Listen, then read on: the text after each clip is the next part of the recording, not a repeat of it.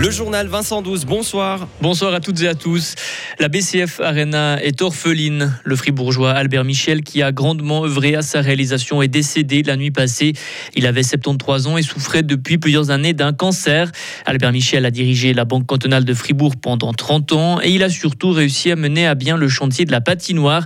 Hubert Weber est le président de Fribourg-Gotteron. Sans Albert Michel, on n'aurait pas encore une nouvelle patinoire. C'était vraiment la grande locomotive. Il a tiré ça en avant et je peux vraiment euh, confirmer qu'on a bien collaboré ensemble.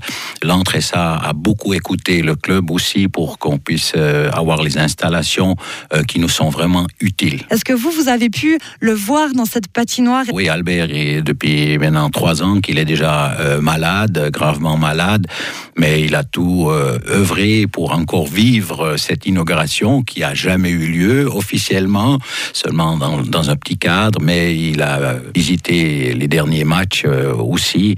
Et oui, on a, vu que c'était son enfant, cette BCF Arena, et, et heureusement, il a pu finir la réalisation euh, avant son départ. Hubert Daflon de Grelais a aussi une anecdote à propos d'Albert Michel. Le député du Grand Conseil avait écrit en 2020 un petit mot dans la liberté pour le remercier pour la construction de la BCF Arena quelques semaines après, alors que je sais qu'il est en traitement de maladie, il m'a invité pour aller manger avec lui. Puis il a dû annuler parce qu'il n'allait pas très bien. Après, il y a eu le Covid, j'ai pensé qu'il allait m'oublier complètement. Il m'a téléphoné, il m'a dit j'aimerais vous rencontrer, j'aimerais mieux vous connaître. On était mangé ensemble et c'était la classe, quoi. C'était vraiment sympa. Il m'a demandé ce que je faisais, comment j'étais. Il voulait mieux me connaître. Et, puis on a discuté très ouvertement de choses de la vie. Et ça m'avait aussi marqué ce moment. Je sais très bien, certains vont dire, ouais, mais il était très autoritaire, il était un peu, voilà, le vrai chef. Mais je pense qu'il devait l'être un peu, mais il avait extrêmement beaucoup de très, très bonnes valeurs humaines aussi. Et ce soir, comme Fribourg-Gotteron joue à la BCF Arena, le public sera invité à applaudir pendant une minute en hommage à Albert Michel. Des touristes suisses sont retenus en otage au Pérou. Des autochtones de la région amazonienne du Pérou retiennent en otage un groupe de touristes suisses et français.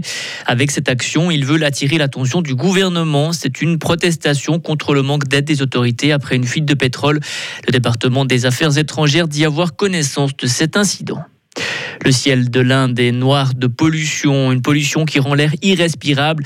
New Delhi est forcé de fermer ses écoles dès demain. Cette pollution extrême est provoquée par des brûlis agricoles dans le nord du pays. Vous pourrez rencontrer les candidates à la succession de Simonetta Sommaruga.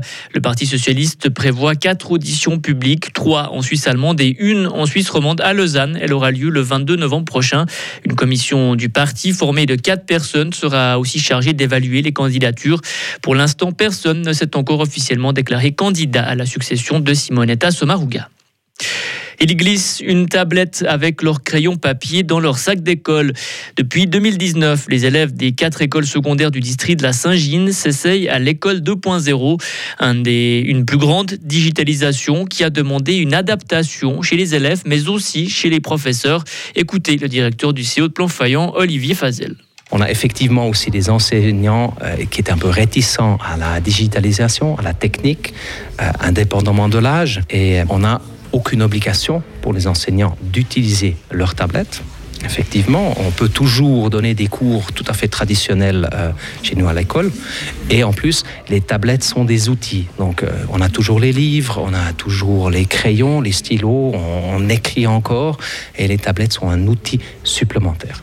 Et puis, vu la facilité d'utilisation, on a aussi chez les enseignants, en fait, une utilisation assez répandue de ces tablettes euh, dans les branches. Et toujours selon Olivier Fazel, la pandémie de Covid et l'enseignement à distance ont montré l'utilité de ces tablettes. C'est une des mecs du tourisme fribourgeois qui va être transformée. La maison du gruyère de Pringy avec quatre nouveaux bâtiments, la fromagerie, le musée, un restaurant aussi. Ce projet est mis à l'enquête aujourd'hui et si tout va bien, les travaux vont débuter le printemps prochain. Ils vont coûter 32 millions de francs. Et autre chantier, enfin, qui est en cours, cette fois à 3300 mètres d'altitude. L'entreprise gruyérienne Morand Construction bâtit un escalier en métal de 50 mètres au sommet du Mont Fort. Cet ouvrage a été commandé par la station de ski de Verbier. Les 30 tonnes d'acier ont été acheminées par hélicoptère à cette altitude. Les travaux ont débuté mi-août et ils devraient se terminer à la fin du mois de novembre. Retrouvez toute l'info sur frappe et frappe.ch.